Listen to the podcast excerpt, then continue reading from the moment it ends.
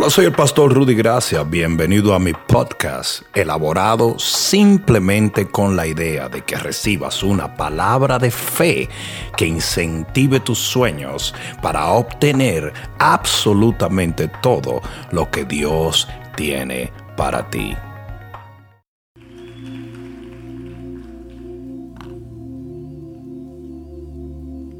Amén.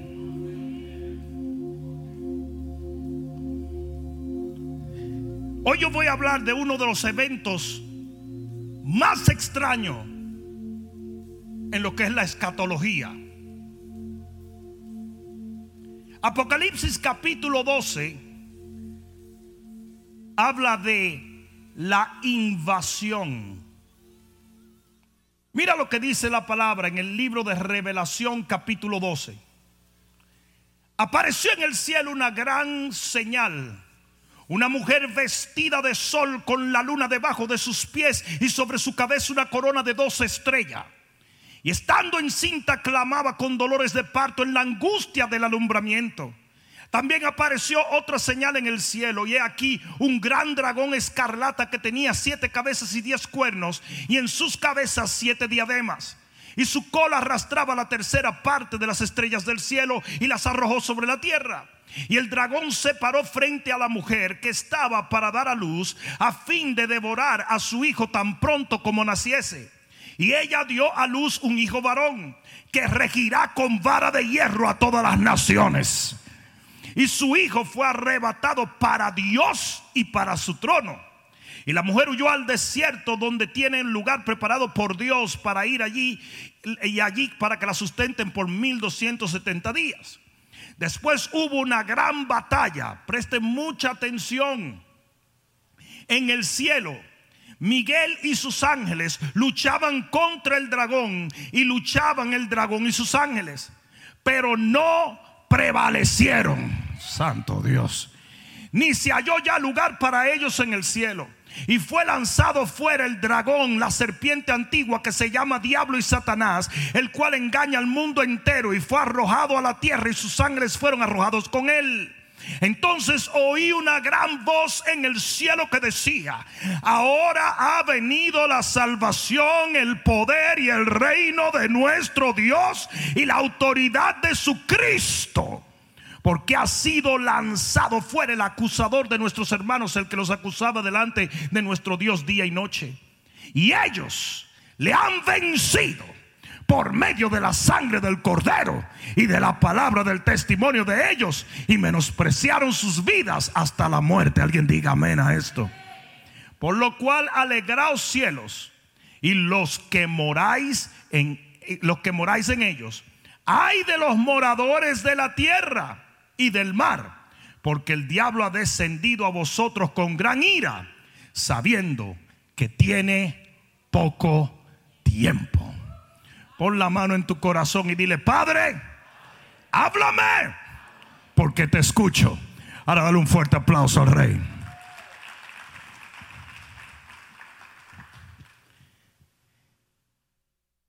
Acabamos de leer habla de uno de los eventos escatológicos más extraños y a la vez significantes de toda la Biblia. Sin embargo, esto es obviado por muchos cristianos, pues no solo no es predicado por los pastores, sino que es oscurecido por las enseñanzas escatológicas más suntuosas y vistosas. Todo el mundo ha escuchado del rapto, todo el mundo ha escuchado de la gran tribulación, todo el mundo ha escuchado del milenio, todo el mundo ha escuchado de todas estas cosas, de la segunda venida del Señor. Y esos temas tan impresionantemente gráficos usualmente se llevan la atención de esto que está pasando en este tiempo. Para poner contexto a lo que estoy hablando, voy a explicar los primeros versos. Y lo voy a hacer rápidamente. El capítulo, el versículo 1, desde el versículo 1 al 6, hay una codificación de símbolos que tiene que ser decodificada para que tú entiendas en qué contexto estamos viviendo. Versículo 1 dice, apareció en el cielo una gran señal, una mujer vestida de sol con la luna debajo de sus pies y sobre su cabeza una corona de doce estrellas. ¿Quién es esa mujer? Si buscas Génesis capítulo 37 y versículo 9, te darás cuenta quién es esa mujer. Génesis capítulo 37 y versículo 9. Este es José soñó aún otro sueño y lo contó a sus hermanos diciendo, he aquí que he soñado otro sueño y he aquí que el sol y la luna y once estrellas se inclinaban a mí.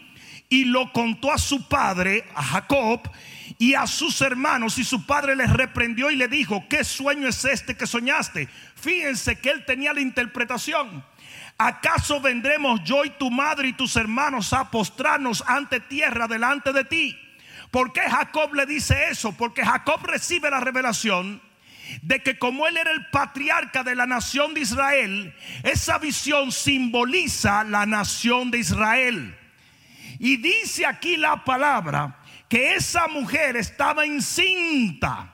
Y dice en el versículo 2, y estaba clamaba con dolores de parto en la angustia de su alumbramiento.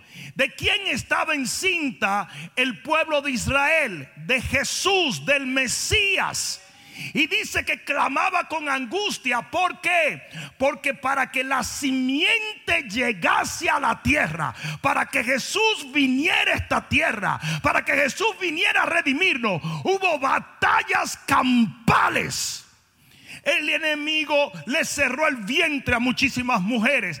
El enemigo persiguió a los hombres de la simiente. Mira, cuando tú miras la genealogía de Jesús, mira lo que dice la genealogía de Jesús en el libro de Mateo, capítulo 1 y versículo 1.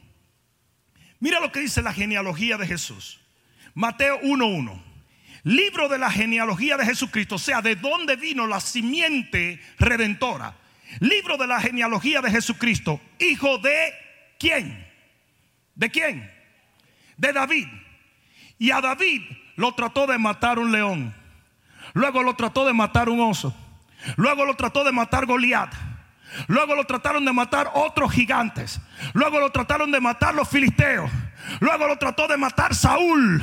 ¿Por qué? Porque el enemigo sabía lo que dice Génesis capítulo 3 la simiente de la mujer, la simiente de Eva, te va a romper la cabeza. Alguien diga amén a esto.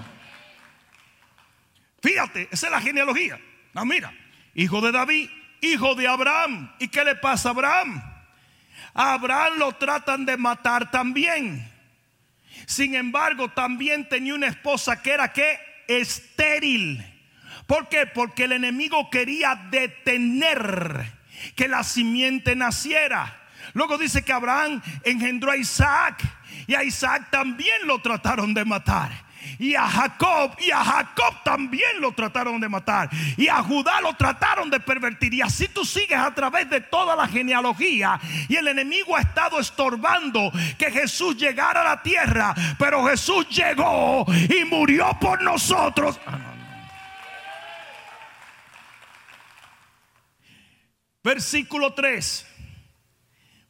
Versículo 3 dice, también apareció otra señal en el cielo y aquí un gran dragón escarlata que tenía siete cabezas y diez cuernos y en sus cabezas siete diademas. Ahora escucha esto. De repente aparece, cuando la mujer está encinta, aparece el dragón. Le voy a decir por qué Satanás, y esto está claro allí, Satanás es el dragón. Y lo describe en el capítulo, en el versículo 4. Dice, su cola arrastra la tercera parte de las estrellas del cielo, hablando de los ángeles que él se lleva en su rebelión y las arrojó sobre la tierra y el dragón se paró frente a la mujer para poder devorar al niño cuando nazca. ¿Por qué Satanás es llamado el dragón? Porque un dragón es una serpiente que camina erecta. Y al principio así caminaba Satanás. Porque la maldición a la serpiente fue te arrastrarás. Quiere decir que en original las serpientes no se arrastraban. Eso que tú ves como un dragón era literalmente como la serpiente lucía, era hermosa, astuta, tenía muchas habilidades, tenía colores hermosos. Por eso cuando e, va donde Eva, ella no se asusta de que la serpiente hasta podía hablar. Imagínate que esta noche tú llegas a tu casa y tu gato esté leyendo una revista. Cuando la serpiente viene y habla con Eva, era un animal tan hermoso y tan superdotado, con tantos talentos y tanta belleza, que ella pensó que era normal que hablara. Hasta ahora me están entendiendo. Y por eso es llamado el dragón, porque era en su origen un dragón. Ahora bien, cuando es maldito, entonces comienza a arrastrarse y a comer polvo. Ahora muy bien, ese dragón que está descrito allí como Satanás, está esperando a que nazca Jesús para de inmediato devorarlo. Estamos claros hasta ahora, ¿verdad? Pero porque nunca entendió Satanás, porque déjame decirte, el diablo es astuto, pero es bien bruto. Lo voy a decir otra vez, astucia no es sabiduría. Hay una sabiduría diabólica, terrenal, que no tiene poder. La sabiduría real, pura y gloriosa es la de Dios. Y la Biblia dice que la serpiente era la más astuta pero no era sabia. Ah, alguien entendió eso. La sabiduría es un don de Dios. Es por eso, no sabe el diablo por viejo como el diablo. Eso es disparate. Tú sabes quiénes saben mucho, ustedes, porque ustedes tienen el espíritu del Señor, ustedes tienen discernimiento. Cuando el diablo va a pensar una cosa, ya nosotros no ignoramos sus maquinaciones. Pero mira, él espera para devorar a Jesús porque no entendía lo que dice Hebreos 2.14. Jesús se manifiesta para destruir por medio de la muerte al que tenía el imperio de la muerte. Esto es al diablo. Lo que el diablo jamás se imaginó fue que matando a Jesús en una cruz, él iba a perder su imperio. Hay alguno aquí que está entendiendo. Y por eso dice el versículo 5, y ella dio a luz un hijo varón que regirá con vara de hierro a todas las naciones. Y su hijo fue arrebatado para Dios y para su trono. Porque cuando Jesús muere, resucita. Entonces es ascendido y sentado a la diestra del Padre. ¿Hasta cuándo? Hasta que el Señor ponga sus enemigos bajo sus pies. Quiero que entienda que sus pies son parte de su cuerpo. Y su cuerpo es la iglesia de Cristo Jesús. Y en estos días se va a ver cómo sus pies pisotean la serpiente. Ah, no, no, no, no, no, no. No, no, no, no. Si yo fuera tú, yo le diera un grito de gloria al Señor. En el versículo 6 dice que la mujer huye al desierto, que es donde está el pueblo de Israel, el pueblo hebreo hoy mientras está siendo guardado y sustentado hasta el tiempo del final. Pero aquí, todo esto fue el contexto. Aquí es donde se pone cardíaca la cosa. Porque dice en el versículo 7, y después de esto, y mi pregunta es, después de la ascensión de Jesús, al trono de Dios y de que Israel fuera al desierto, ¿qué queda? La dispensación de la iglesia. En eso estamos viviendo. El libro de los hechos es un libro que no termina en amén porque todavía está siendo escrito. ¿Alguien está entendiendo eso? Ahora escucha esto. Después de esto significa que lo que va a comenzar a ver el apóstol Juan en visión es para este día, porque nosotros somos la iglesia que viene después de la resurrección de Cristo. No, no, pero ¿qué pasa? O sea que esto es para usted. Y este evento es totalmente ignorado por la iglesia cristiana. Nadie predica de esto. Este evento se llama la invasión. Y mira lo que dice aquí la Biblia. Después de esto hubo una gran batalla en el cielo. Miguel, y sus ángeles luchaban contra el dragón y luchaban el dragón y sus ángeles. O sea que hubo una guerra espiritual que tú no viste. Hubo una pugna, hubo, hubo dos ejércitos peleando en las regiones celestes. Oye esto, algo que debo decir sobre todas las cosas es que el diablo no está en el infierno. Esa es una misconcepción. El diablo no está en el infierno. El diablo está en el cielo.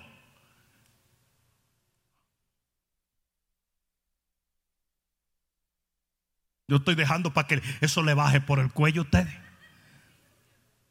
Existen tres cielos. Existen tres esferas celestiales. La primera es una esfera física. Allí están las estrellas, allí están los astros, allí están las nubes, allí está la atmósfera. Pero cuando te vas más arriba, existen lo que se llaman las regiones celestiales y esto es semi espiritual. Tiene físico, pero también entra en una dimensión espiritual. Y luego va una tercera dimensión, que es el tercer cielo, que si tú te paras en Israel y miras hacia el norte del cielo, allá en lo más profundo del cielo, ahí está el trono de Jehová. ¿Alguien está entendiendo? Nosotros sabemos dónde está el trono de Dios porque está en el tercer cielo al norte de la ciudad de Israel. So, cualquiera que fuera el norte de la ciudad de Israel, tú puedes decir, para allá arriba, compadre. Pero lejos, pero lejos, allá está el trono de Dios. y si es un trono físico.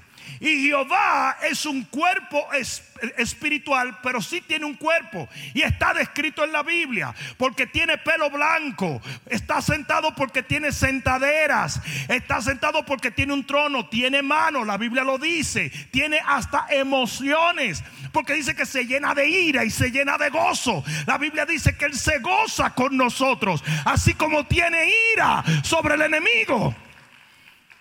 Nosotros fuimos hechos a la imagen y semejanza de Dios. Tiene barba, entonces tiene cara. Tiene quijadas, dice que tiene boca, dice que tiene manos, dice que los oídos de Jehová y los ojos de Jehová. Entonces él sí tiene un cuerpo físico. Y el trono está en un lugar espiritual, pero también es algo tangible. Hasta ahora me están entendiendo. ¿Sí me entienden o no? Ahora bien, el primer cielo es la atmósfera. El segundo cielo son las regiones celestes. Y el tercer cielo es el lugar espiritual donde habita Dios. ¿Dónde vive Satanás?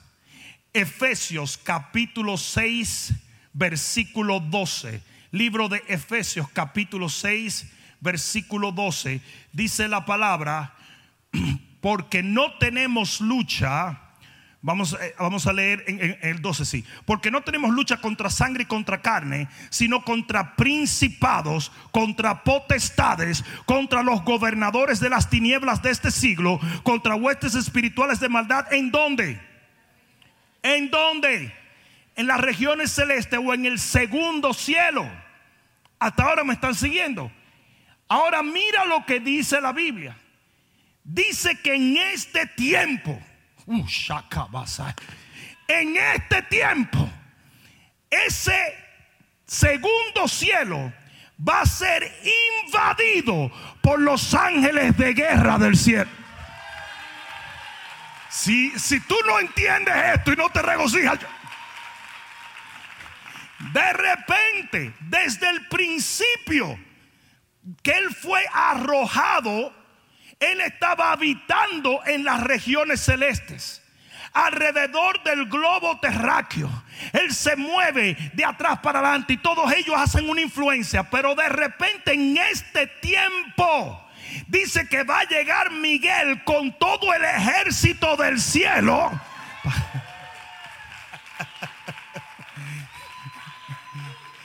y dice que va a haber una guerra esto no lo va a cubrir Facebook. Esto no lo va a ver Instagram.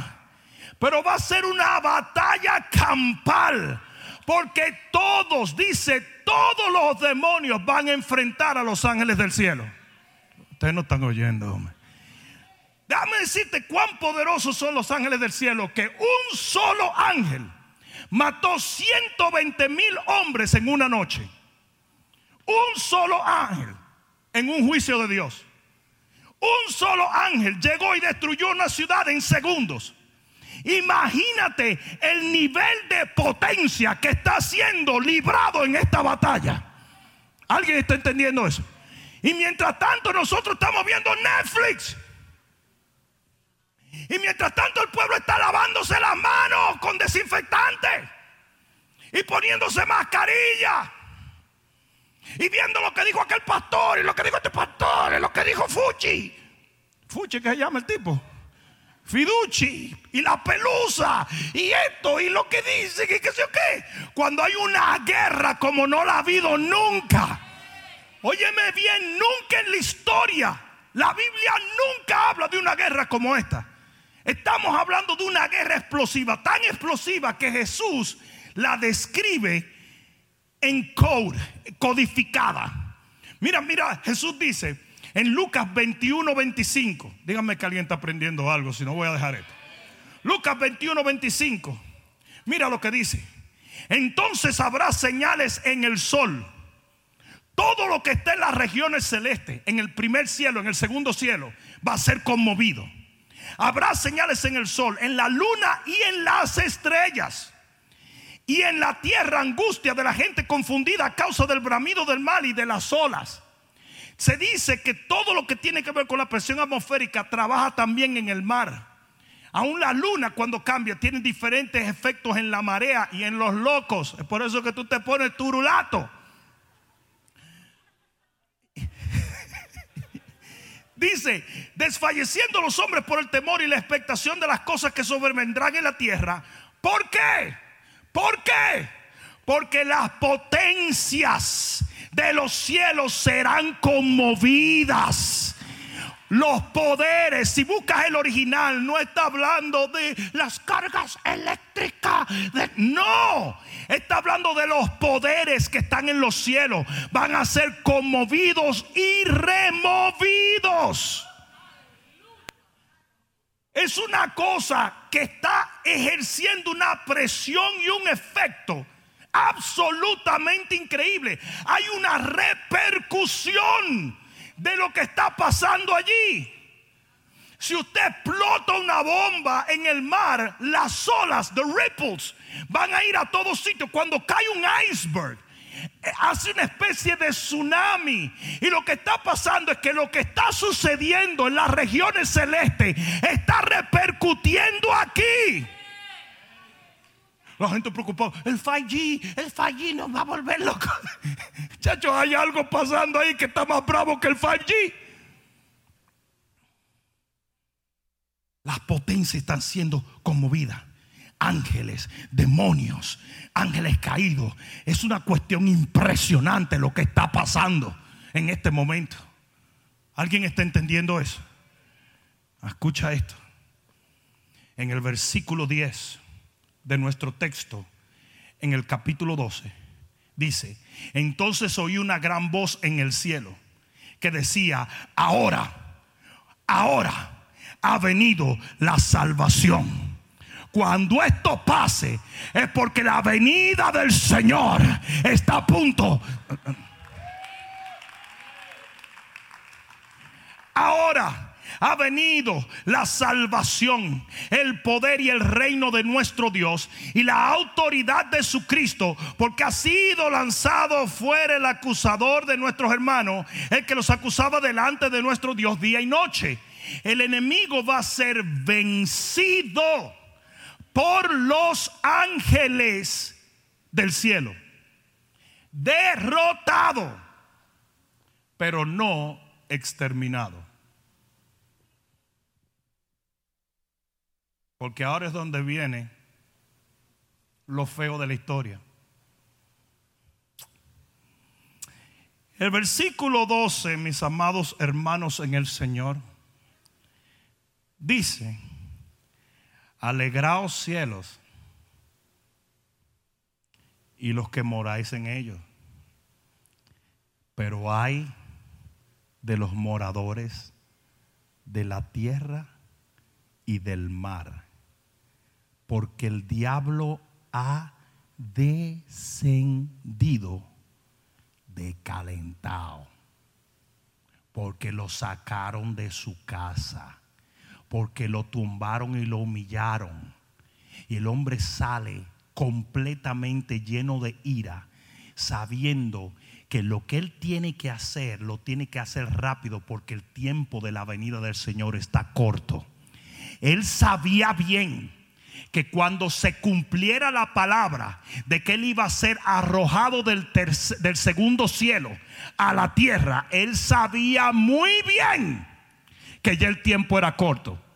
¿Y saben lo que está pasando en este tiempo? Hay una invasión de demonios en la tierra.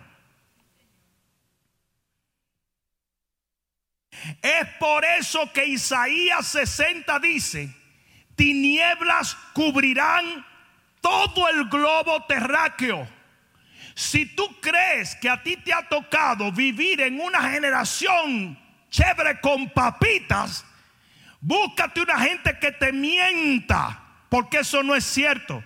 Estamos viviendo en la generación que va a atravesar por la mayor opresión demoníaca que jamás se haya visto.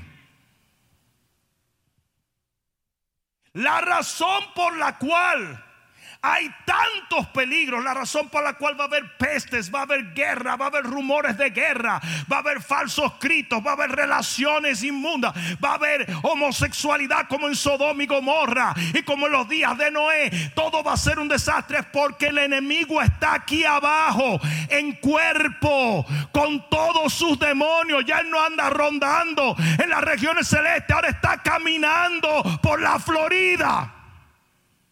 Eso es lo que tu Biblia dice. La Biblia dice esto. Y es tan absolutamente fuerte lo que está pasando que el mismo Dios dice, ay de los moradores de la tierra. Pero no todos los moradores. Porque hay unos moradores en la tierra que están en el versículo 11 esos moradores no son vencidos por el enemigo, sino que vencen al enemigo. No, yo me voy. Si tú no te regocijas ahora, tú ni entiendes lo que yo estoy predicando.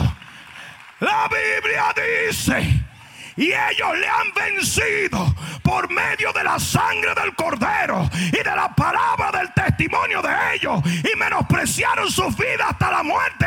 Hay una iglesia que va a vencer al enemigo y no será vencido por él. Hay una iglesia que lo va a someter bajo los pies. Viene un avivamiento como nunca se... Aleluya. Yo dije aleluya. Aleluya. Viene un avivamiento como nunca se ha visto. Viene una autoridad y un poder, una unción y una gloria en la cual vamos a caminar como la iglesia del Dios viviente. Los demonios se van a atravesar, pero se van a quitar de en medio, porque cuando te vean venir lleno de la unción, ellos no se van. Esta es la época donde le vamos a arrebatar nuestros hijos al diablo. Esta es la época donde nuestros familiares vendrán al reino. Esta es la época donde las naciones de la tierra caerán de rodillas ante el rey de gloria. Porque el mismo Isaías 60 dice que en medio del bautismo de las tinieblas, sobre nosotros nacerá una gloria, una luz. Y la luz siempre puede más que las tinieblas. ¿Alguien entendió esto?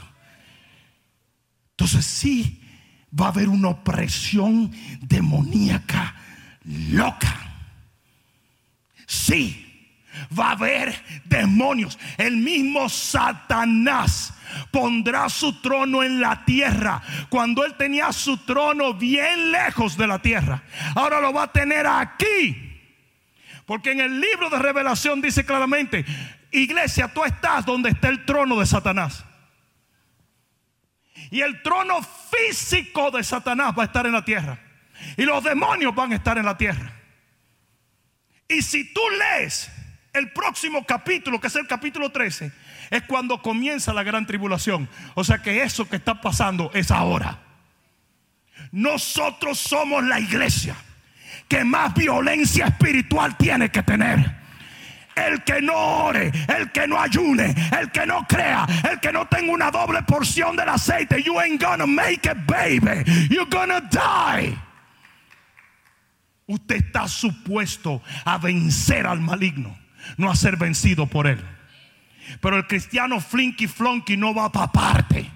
Y es por eso que he estado predicando algo que quiero que se escuche en las naciones de la tierra. Viene una polarización del pueblo evangélico.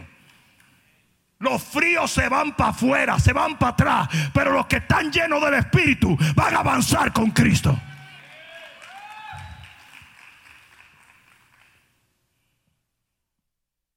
Cinco vírgenes prudentes, cinco insensatas. Todas se durmieron. Y eso es lo que ha pasado en el pueblo de Dios. El pueblo de Dios estaba durmiendo. Dije que cabecearon y se durmieron. Pero de repente llegó el esposo y pegó un grito. Y dice que se pararon todos. Y las que no tenían aceite se fueron al camino erróneo porque fueron a tratar de buscar lo que ya no había tiempo para buscar. Pero las que tenían unción, las que tenían aceite, comenzaron a caminar en la luz hasta que llegaron donde Jesús y se fueron con él. Hay una iglesia que va a estar llena de luz, llena de unción, llena de poder, llena de gloria, hasta que el Señor se la lleve. Yo no sé a quién yo vine a hablarle, pero el rapto de la iglesia es para gente caminando en la gloria de... No, no, no, no, no, no, no, no, no. Alguien de un grito de gloria. Aleluya. Aleluya. Por lo tanto, aquí es donde viene quizás lo más importante de todo lo que yo he dicho. Escucha. El enemigo sabe que todo el que tiene esas tres cosas tiene el poder para vencerlo. La sangre del cordero, la palabra del testimonio y el no escatimar su vida hasta la muerte. Dice que los que vencen al enemigo, aunque el enemigo esté presente en esta generación, tienen esas tres cualidades. Por lo tanto, esas son las tres cosas que el enemigo va a tratar de robarse de esta generación para poder vencerla. Vamos con la primera. ¿Cómo puede el enemigo robarse la sangre del cordero? No, él no puede robarse la sangre del cordero. Pero puede robarse tu mente para que tú no la apliques en tu vida. ¿Cómo puede suceder esto? Tres cosas. Si tú miras en el capítulo siguiente, en el libro de Revelación capítulo 13, hay dos bestias. Una bestia, para ir en fast forward, representa el poder político del anticristo. El anticristo es una figura política que es un orador por excelencia. Pero luego hay una figura pseudo espiritual que se llama el falso profeta. Y el falso profeta es una figura espiritual. Y ese falso profeta, así como Jesús siendo un profeta real, un hijo de Dios real, engendra la novia, ese falso profeta engendra una iglesia que se llama la ramera, que no quiere decir la mujer que vende flores. La ramera es simplemente una prostituta. Y ese líder, esa bestia, esa bestia, y cuando la Biblia habla de bestia, habla literalmente de algo que viene a devorar y a matar, esa bestia espiritual es lo que le da el poder o la fe o la percepción de ser bueno al anticristo. Fíjate que dice claramente que esa bestia hace que acepten a la otra bestia. Y esto lo estoy dando en fast forward. Me encantaría poder meterme aquí y, profundizar. La segunda bestia dice que era un cordero, pero tenía dos cuernos. ¿Por qué? Porque va a inmolar, va a- a literalmente aparentar como cordero, pero tiene cuernos de poder. La segunda bestia dice que no hablaba como dragón, porque no va a ser un orador, sino va a ser alguien que ama y alguien que habla del amor. En el versículo 14 dice que su arma será el engaño, digan engaño. Y dice que, que infundirá a la imagen del anticristo el poder para que todo el mundo lo adore. ¿Ustedes conocen alguna religión en el mundo que promueve adorar imágenes? ¿Alguien la conoce? ¿Serán los musulmanes? No, ¿verdad? Ustedes conocen una, ¿verdad? Y dice que va a hacer que adoren a la imagen de la bestia. La única religión a nivel global que adora imágenes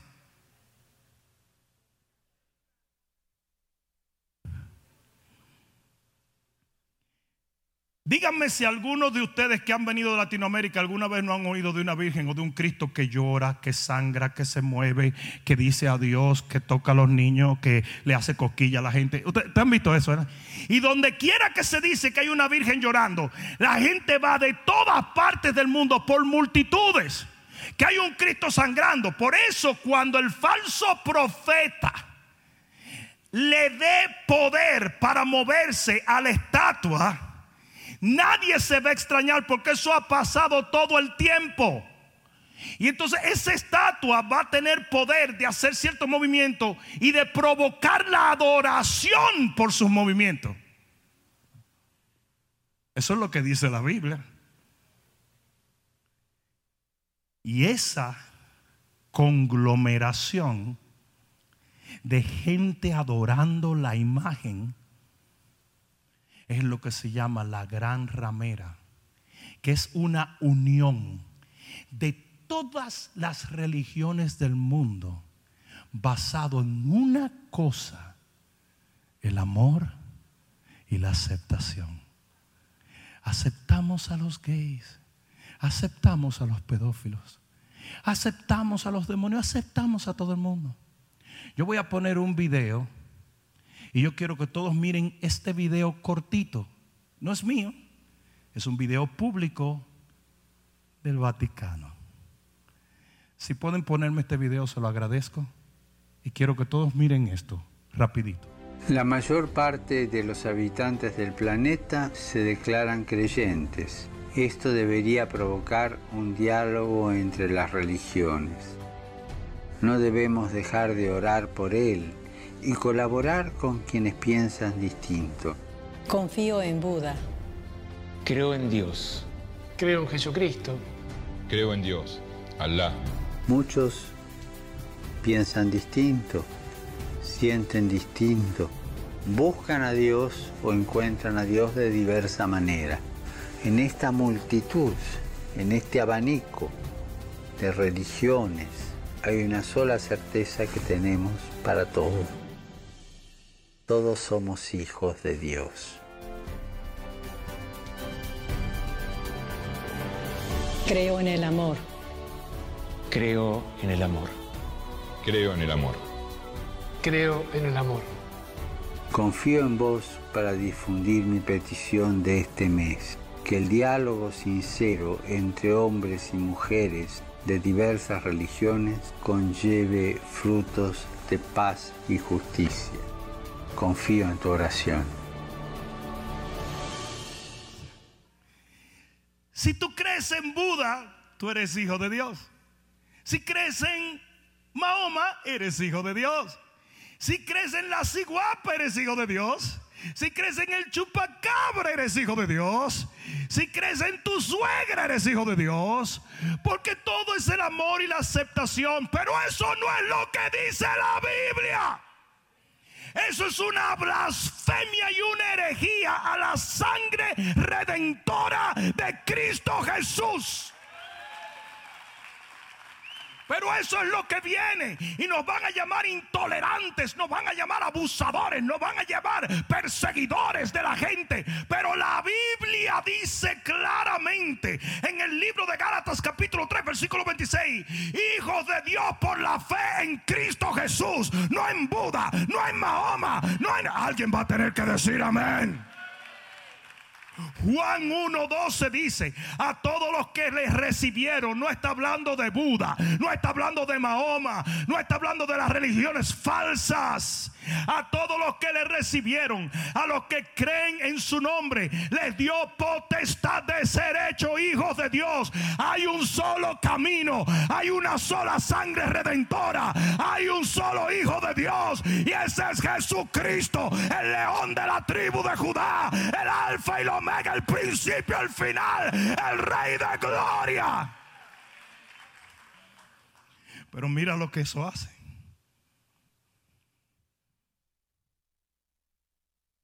No es la sangre de Cristo la que te salva. ¿Cómo? ¿Cómo, demonio Francisco? ¿Cómo? No, no, no, no. Porque los de Buda no tienen la sangre de Cristo, pero son hijos de Dios. Entonces no es la sangre. Los de los maometanos no creen en la sangre de Cristo y son hijos de Dios. Entonces no es la sangre. Y eso es el engaño que van a meter en este momento, en esta generación, la gran ramera, para poder unificar a todo el mundo en una sola religión global. ¿Alguien está escuchando eso? Y eso lo está haciendo el enemigo, porque el enemigo sabe bien que si usted está cubierto en la sangre del cordero. No hay demonio que le pueda poner un dedo, ni a su familia, ni a sus hijos, ni a su casa. Cuando la sangre está en la puerta y los dinteles del hogar, no hay COVID, no hay demonio que pueda entrar a destruir. No, no, no, no, no, no, no.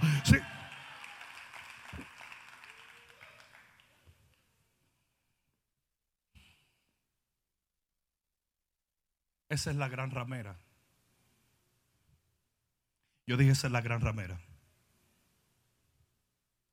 El primer, los primeros que van a empezar a adoctrinar una generación de que la sangre de Cristo no es la vía de redención es la iglesia católica. Que se sepa. Decaliéntate conmigo porque tu abuela hace el rosario. ¿Qué me importa a mí? Yo te estoy diciendo lo que te tengo que decir. El que quiera ser ciego por su propio choice, that's your problem, baby. El segundo grupo de personas que van a menoscabar la sangre de Cristo son los cristianos legalistas. Los evangélicos legalistas que te dicen, usted no es salvo por la sangre de Cristo. Usted es salvo por la sangre de Cristo siempre y cuando usted no comete errores, usted no diga una mentira, usted no tenga un tropiezo, usted no tenga, entonces usted es salvo. Mentira del diablo. Yo dije mentira del diablo. La sangre de Cristo ha borrado cada uno de tus pecados. Y usted es salvo por gracia. Y lo que usted hace correctamente lo hace por amor a Dios y por honor a esa sangre. No.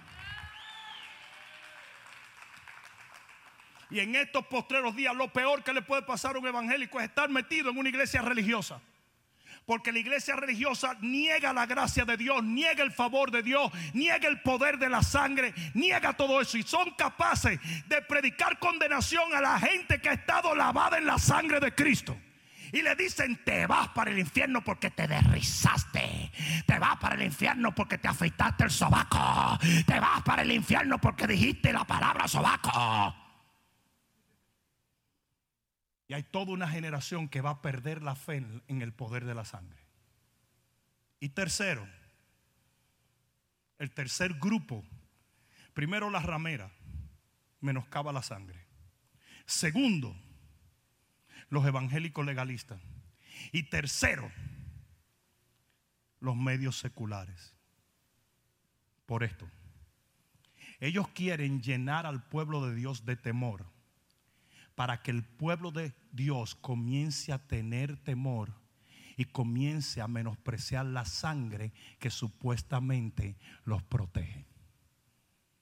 Y cada vez que tú miras un anuncio, se murieron cuatro, se murieron ocho, y ahora viene pan de ti, y está llegando por la esquina de tu casa, saca el papel higiénico y a una muralla, y los pastores, cuidado, quédate en casa, quédate en casa, quédate.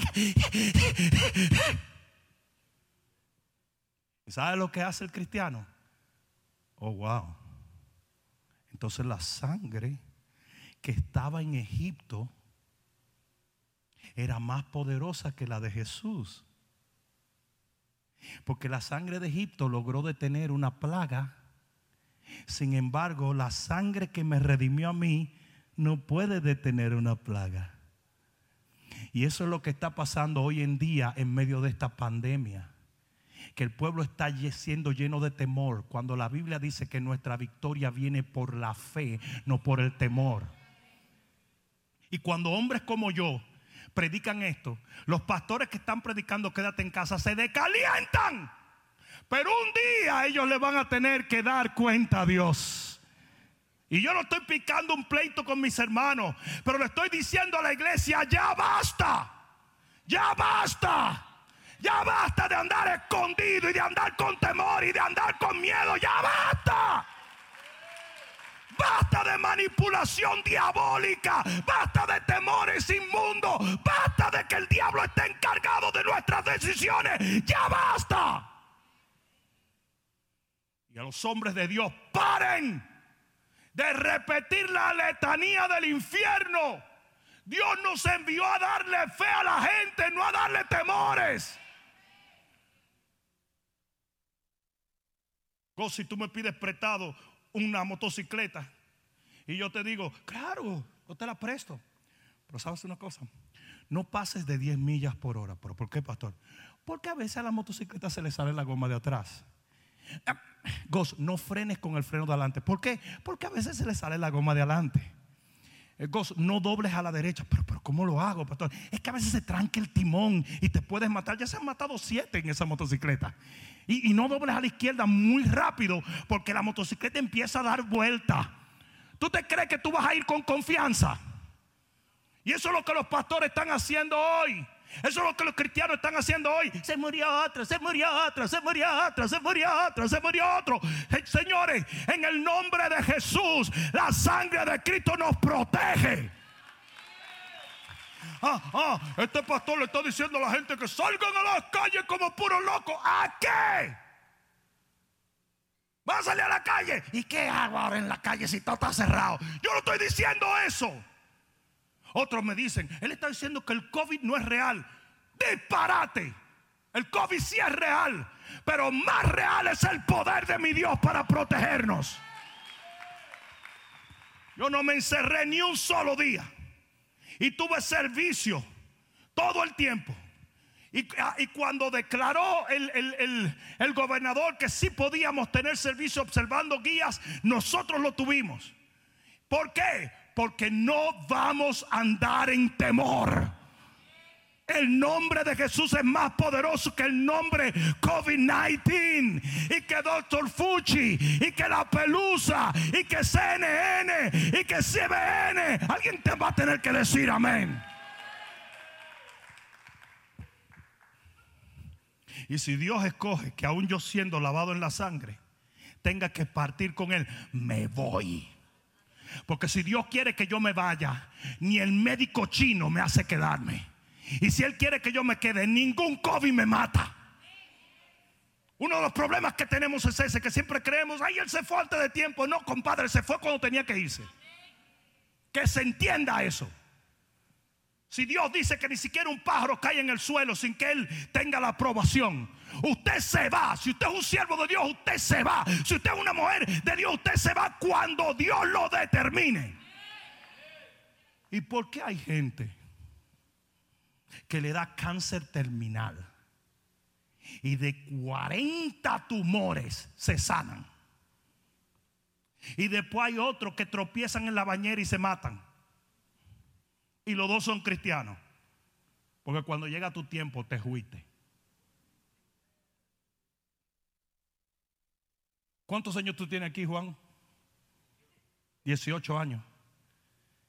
¿Cuánto tiempo tú, cuando tú llegaste, tenías una aflicción del corazón muy fuerte? ¿Cuánto tiempo en total? ¿Cuánto? Toda la vida. y no vamos a decir tu edad, pero tú estás en tus rozagantes 40, ¿verdad? Yo recuerdo una vez que el doctor le dijo que tenía a Juan que ponerse una cuestión que le daba unos choques, como que Lina no lo choquea lo suficiente, ¿verdad? Eh, pero él tenía así, y Juan agarraba y andábamos en las motoras. Y la gente decía, pues este tipo está loco, pues si le da un choque se cae. Y dice, adiós, ¿qué voy a hacer? Sentarme en la casa a recibir los choques. me voy con el Señor. Y yo recuerdo cuando tú lo dijiste, yo no voy a andar en temor. Si me quedan dos semanas de vida, de vida, la voy a vivir a plenitud, sirviéndole a Dios, disfrutando mi familia, haciendo lo que tengo que hacer. Prefiero vivir una semana en libertad que vivir diez años escondiéndome. Yo sé que no te gustó, pero lo dije. ¿Y qué?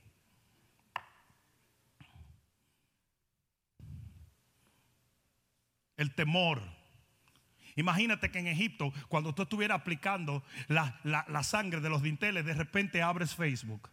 Y en Facebook dice, toda la gente que aplicó la sangre, que entienda que Dr. Fuchi acaba de decir que hay 39 mil muertos solamente en el área de Jayalía por aplicar la sangre. Y los cristianos dicen, Dr. Fuchi, mi Mesías, Él es el que me dice a mí lo que va a pasar. Are you kidding?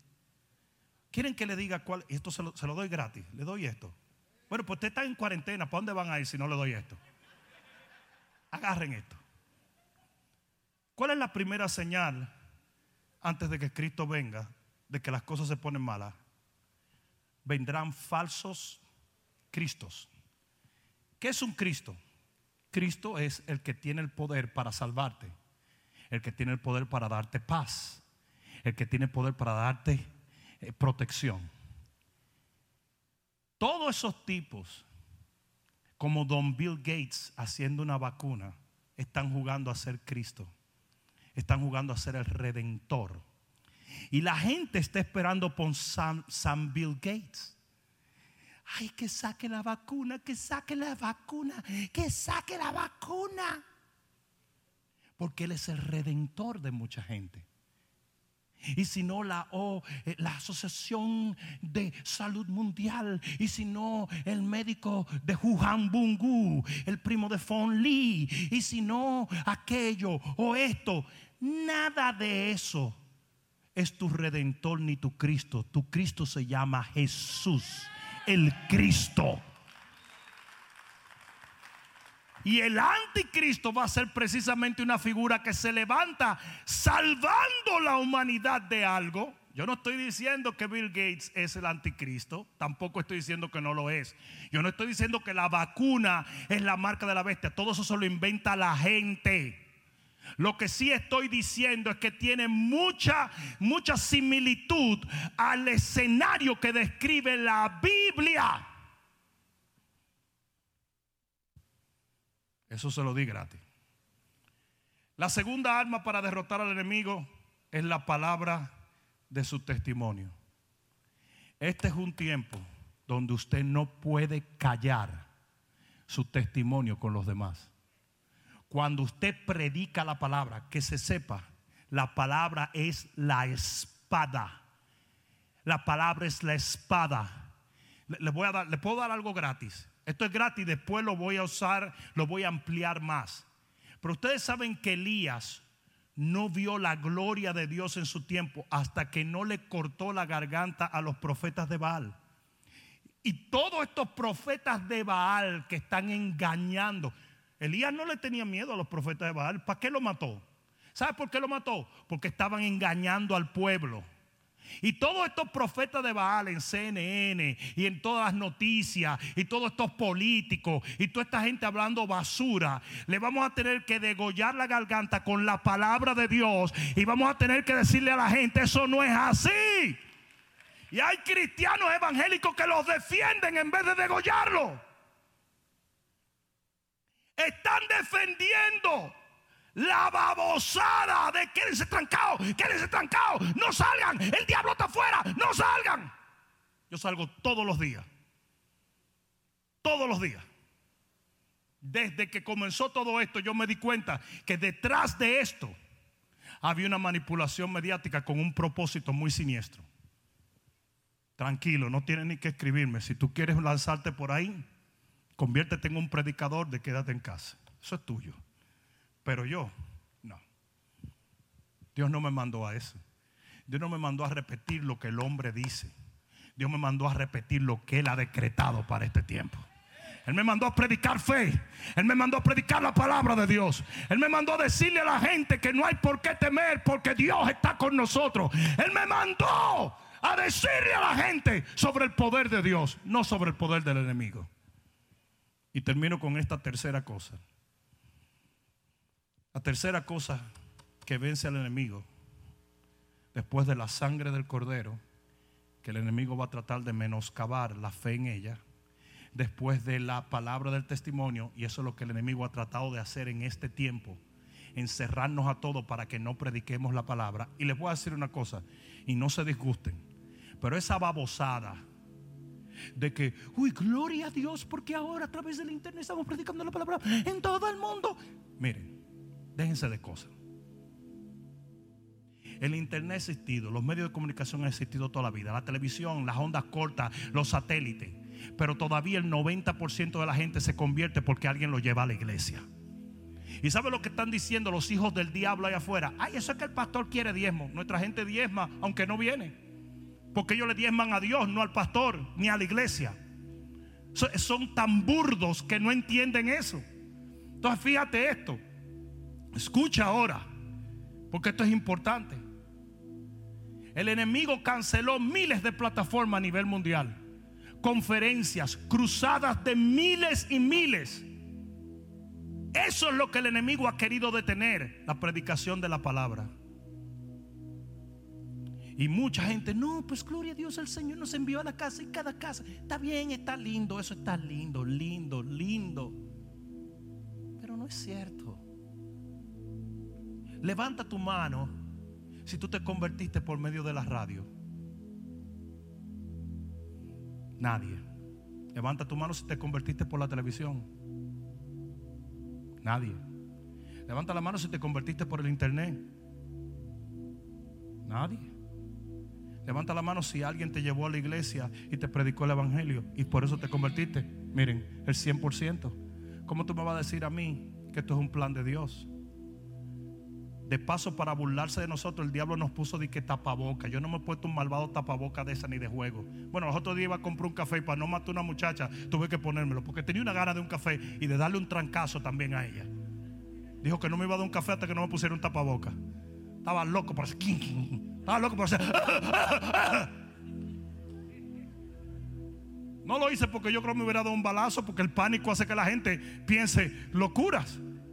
Pero me dio cuerda. ¿Se acuerdan? Y lo, estábamos en una ventana. Pusieron unos crates a seis pies. Y todavía yo llego y le digo, oye, no.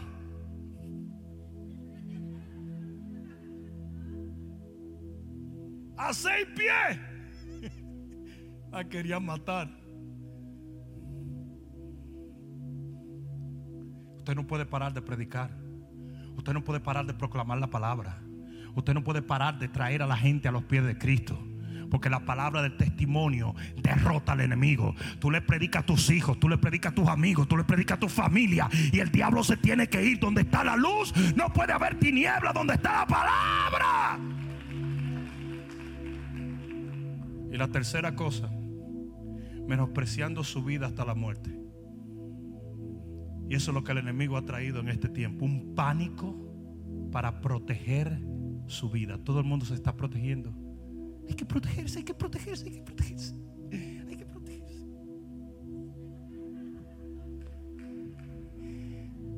Señor Uber, tíreme por favor la comida. Mándese a correr. Mi esposo tiene un shotgun apuntándole. Mándese a correr ahora, ahora, ahora, ahora. Corre, corre, viejo, corre, corre, corre la comida, corre la comida.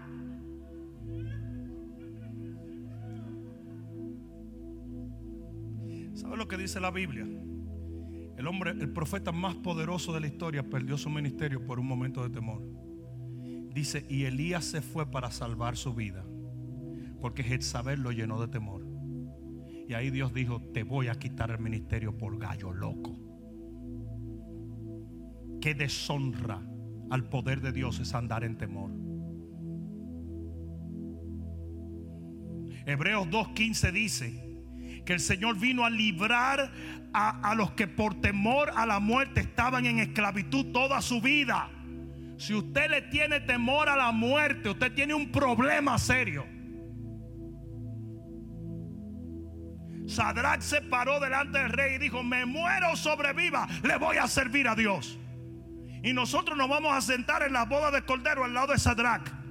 Y cuando Sadrach diga, tú, tú has leído de mí, ¿verdad? Yo fui el que fui al horno de fuego. Bro, bro, si tú hubieras visto la cara de ese tipo cuando yo le dije, mátame. ¿Y qué? What's up? Sadrach, y, y Sadrach y Abel Negro van a venir, van a decir, esto fue un gángster, este tipo, este tipo fue un gángster. De repente se friquearon todos. ¿Y tú qué hiciste allá en la tierra? No, yo me quedé en casa.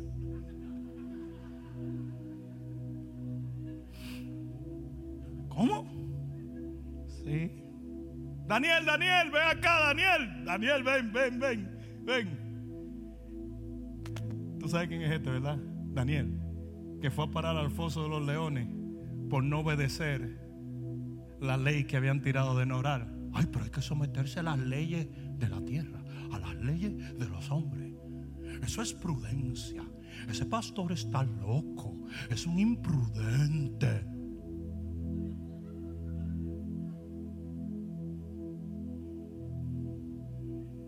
Daniel le va a decir, espérate, ¿cómo fue?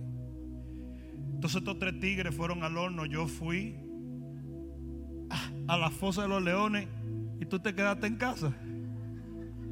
¿Quién te dijo que te quedara en casa? Fuchi. ¿Quién? Doctor Fuchi.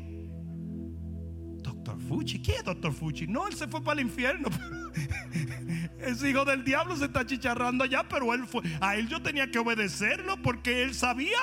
Era la máxima autoridad del COVID-19 Bill Gates.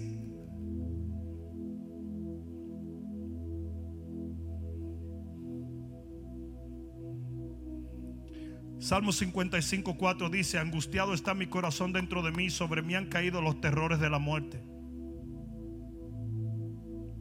Eso fue David en un momento de debilidad. Mira lo que dice, más, vamos a leerlo para terminar. No lo están esperando para ir a ningún sitio, ¿verdad? Alguien que está cerrado, anyway. Pero dice Salmo 55.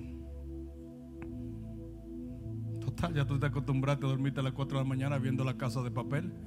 A- Ahora va. Ustedes saben que suspendieron la casa de papel, ¿verdad? Pues se acabó el papel. Lo compraron. No hay papel higiénico en ningún sitio. Quisieron hacer la casa de papel 4. No encontraron ni un rollo. Aquí la gente aprende de todo. Salmo 55, versículo 3 dice, a causa de la voz del enemigo, por la opresión del impío, porque sobre mí echaron iniquidad y con furor me persiguen. Mi corazón está dolorido dentro de mí y terrores de muerte sobre mí han caído. Terror y temblor vinieron sobre mí y el terror me ha cubierto. ¿Quién causó eso? ¿Quién? ¿No leyeron? Lo voy a leer otra vez entonces. Versículo 3. A causa de la voz del enemigo por la opresión del impío. Porque sobre mí echaron iniquidad y con furor me persiguen. Mi corazón está dolorido dentro de mí. Terrores de muerte sobre mí han caído. Temor y temblor vinieron sobre mí. ¿Quién causó ese terror? La voz del enemigo. ¿Quién te dice a ti que los gobiernos de esta tierra son tus amigos? Hay un shadow government, hay un gobierno oculto del anticristo. No, no soy un teorista conspiratorio. Eso déjenselo a Alex Jones. Yo no soy un teorista conspiratorio. Pero yo sí sé profecía y los gobiernos de la tierra están siendo corrompidos por una agenda diabólica. Y por oír la voz, hay mucha gente que ha entrado en un pánico a la muerte. Por oír la voz del enemigo y no la voz de Dios. Dime tú, honestamente, ¿tú crees que el Espíritu de Dios te iba a decir?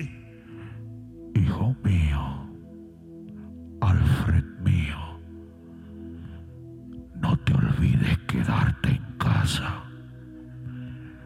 Lávate las manos. Ponte la mascarilla para dormir. Obedece a Dr. Fuchi y hazle caso a CNN. Los gobiernos siempre dicen la verdad y no hay agenda oculta. El anticristo es buena gente.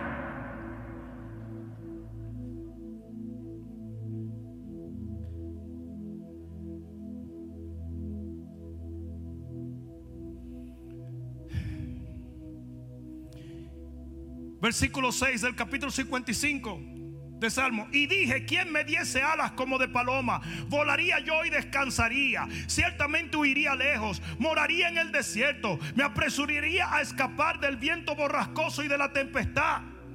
O sea que el gran guerrero quería mandarse corriendo. Porque dejó que el temor a la muerte se apoderara de él. Y hay mucha gente hoy en día. Ronnie Howard Brown fue arrestado porque muchos cristianos llamaron a la policía y dijeron, es un pastor irresponsable. Está hasta orando por los enfermos sin mascarilla, hijo del diablo. Cuando la Biblia dice en 3 de Corintios, no oraréis sin mascaréis, porque el COVID lo mataréis. Yo vi un video, la policía entrando en iglesia de Atlanta. Y salieron los pastores y dijeron, es que nosotros creemos en el poder de Dios. Nuestro Cristo resucita a los muertos, nuestro Cristo sana el cáncer. Y le dijo, ve a aquel hermano que está allí. Ese hermano murió por un día entero y Dios lo resucitó. Ve a aquella que está allí, tenía cáncer y Dios la sanó. Ve a aquel que está allí, tenía COVID y Dios lo sanó. Y la noticia lo saca. Estos pastores admitieron que han orado por personas con COVID y sin embargo andan sin guante en la iglesia. Es increíble, que irresponsable. La noticia, la policía detrás de la gente que tiene fe y después la gente dice, no, es que nos están tratando de proteger, no, nos están tratando de detener y no nos va a detener nadie porque tenemos que cumplir con lo que el cielo ha determinado y no con lo que el diablo ha planeado. Termino con esto. Salmo 23 dice, aunque ande en valle de sombra y de muerte, no temeré mal alguno, porque el Señor está conmigo. ¿Cuál es el miedo? ¿Cuál es el pánico? ¿Cuál es el terror? ¿Cuál es la locura de andar escondiéndose y asustados por lo que la gente dice? Nuestro Señor es más que poderoso. Oh, pastor, qué irresponsabilidad. Y si le da COVID a uno, le va a dar COVID porque yo le estoy predicando fe, ¿verdad? Vamos a ponernos de pie.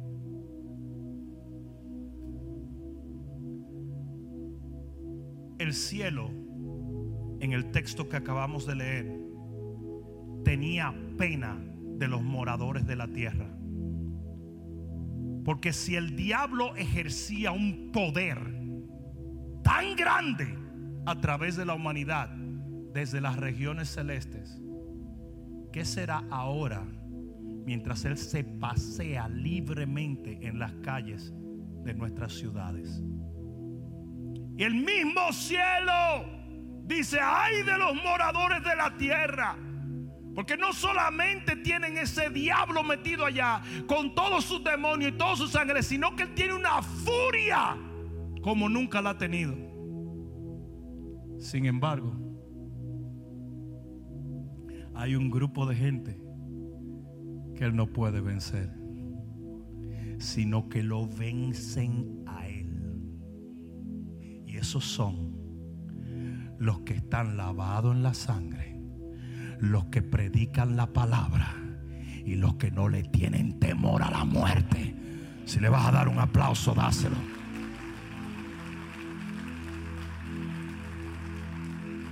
Voy a terminar con esto. ¿Por qué Dios destrona a Satanás de las regiones celestes a la tierra? ¿Por qué? ¿Cuál fue la idea? Te voy a explicar por qué. En el libro de Isaías, el ángel dijo, cuando se rebeló contra Dios, subiré, subiré al tercer cielo. Él estaba en el segundo cielo y dijo, voy a subir al tercer cielo. Y es más, voy a subir por arriba, por arriba de tu trono. Y el Señor dijo, pero qué chivito harto de jobo es este. Y le dijo, no papá, tú vas para abajo, no para arriba. Y eso estaba profetizado. El Señor se lo tenía guardado. Porque en el espíritu no hay tiempo. Para nosotros fue mucho tiempo. ¿por qué Dios no tumbó a ese tipo hace rato? Es que en el espíritu no hay tiempo. En lo natural sí tenemos el cronos. En lo espiritual existe el kairos, que es el tiempo oportuno. Y el Señor siempre hace las cosas en el momento oportuno. Y de repente, ¡pum! Lo tumbó a la tierra. ¿Y saben lo que viene? Que luego le va a hacer ¡pum! Y lo va a tumbar al lago de fuego. Porque cuando él dijo subo, Dios le dijo vas a bajar.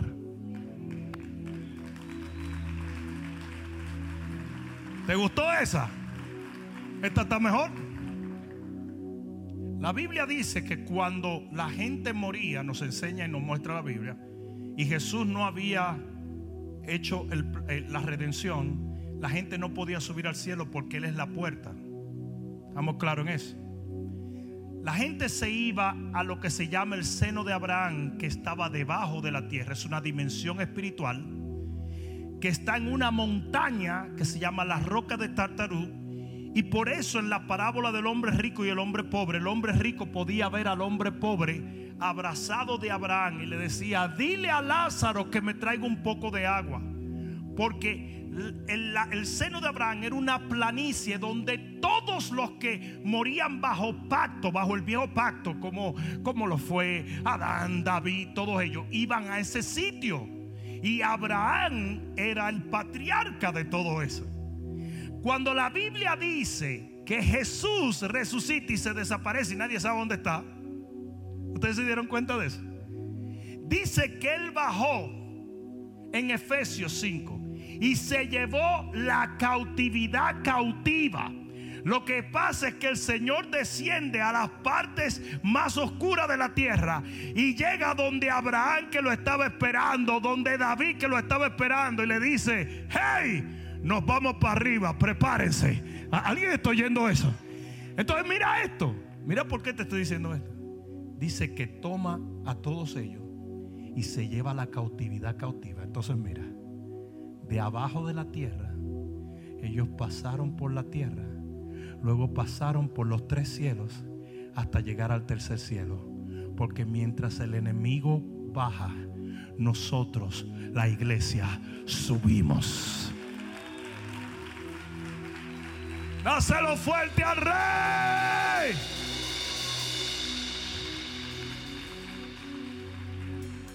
Es por eso que yo quiero que todo el mundo cierre sus ojos en este momento. Si tú estás en tu hogar y escuchaste esta palabra y has entendido, has visto luz a través de tu espíritu en esta palabra, entonces entiende que el Señor ha llegado a ti con un solo propósito. Y es que tú aceptes su amor, su misericordia, su plan y su favor sobre tu vida. La Biblia dice claramente que si tú confiesas con tu boca que Jesucristo es el Señor, creyendo en tu corazón que Dios le levantó de los muertos, en ese lugar serás salvo. En ese momento pasarás de muerte a vida, porque el que está en Cristo una nueva criatura es. Las cosas viejas pasaron y aquí todas son hechas nuevas. Por lo tanto, si tú estás en tu casa, en un hospital, en un lugar y estás escuchando esto, no es una coincidencia. Dios llevó esta palabra hasta donde estás. Estamos acercándonos a la hora cero de la humanidad. Y el tiempo es corto. Y gracias a Dios, el Señor ha llegado con el mensaje de luz a tu vida antes de que culminen los tiempos y llegue el día del Señor. Por lo tanto, en este momento, si tú quieres aceptar a Cristo como tu único y suficiente Salvador, yo quiero que tú ores esta oración en este momento. Yo quiero que le digas, Padre, en el nombre de Jesús, yo acepto tu señorío sobre mi vida, confesándote como el rey de mi redención creyendo de todo corazón que tú fuiste levantado de los muertos. Y porque tú vives, yo viviré eternamente. Desde este día te voy a seguir, te voy a servir, te voy a amar, te voy a venerar por el resto de mi vida sobre esta tierra para morar en mansiones eternas en los cielos de tu Padre. Gracias Señor. Dilo más fuerte. Gracias Señor. Una vez más. Gracias Señor. Por haber salvado mi alma. Dar un aplauso al Rey que vive. Por esa multitud de personas que se entrega a Cristo en este momento. Aleluya. Aleluya. Allí mismo donde está, levanta tu mano. Todo el que está aquí, levante su mano. Vamos, levanta tu mano. Padre, en el nombre de Jesús, yo oro por la iglesia del Dios viviente. Y te pido, Dios, que esta palabra que ellos han escuchado transforme su fe para que ellos se levanten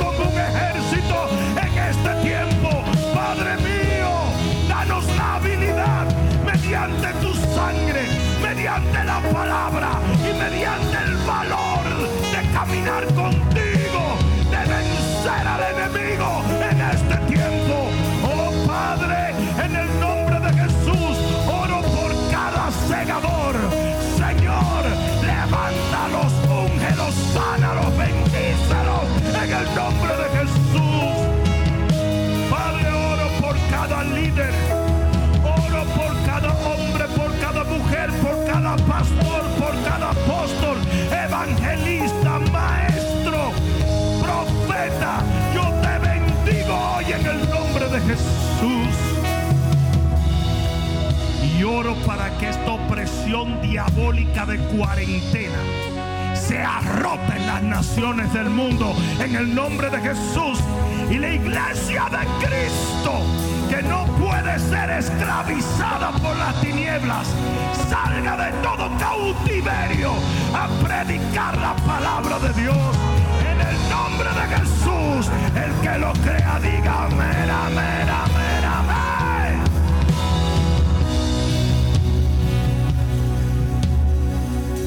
Yo quiero hacer un pacto de oración con el pueblo de Dios. Este es un enemigo espiritual. Esta es una batalla espiritual.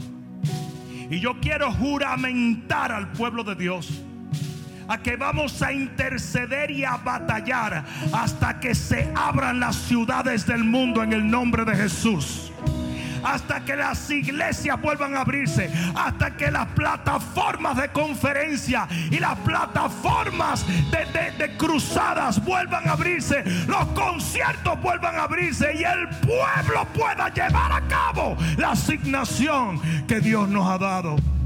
Yo quiero que el pueblo haga un compromiso de orar hasta que las puertas y los cerrojos sean desmenuzados, tal y como Dios le prometió a Ciro que lo haría delante de él. En el nombre de Jesús, si tú lo vas a hacer, di amén, amén y amén. Dale un fuerte aplauso al Señor. Te amo pueblo de Dios. Dios te bendiga. Gracias a los que se unieron con nosotros a través de esta transmisión. Les bendigo en el nombre de Jesús. Amén. Espero que esta palabra cale profundamente en tu alma y que se convierta en pasos de fe que te permitan llegar al destino que nuestro Señor ha trazado delante de ti y de los tuyos. Dios te bendiga.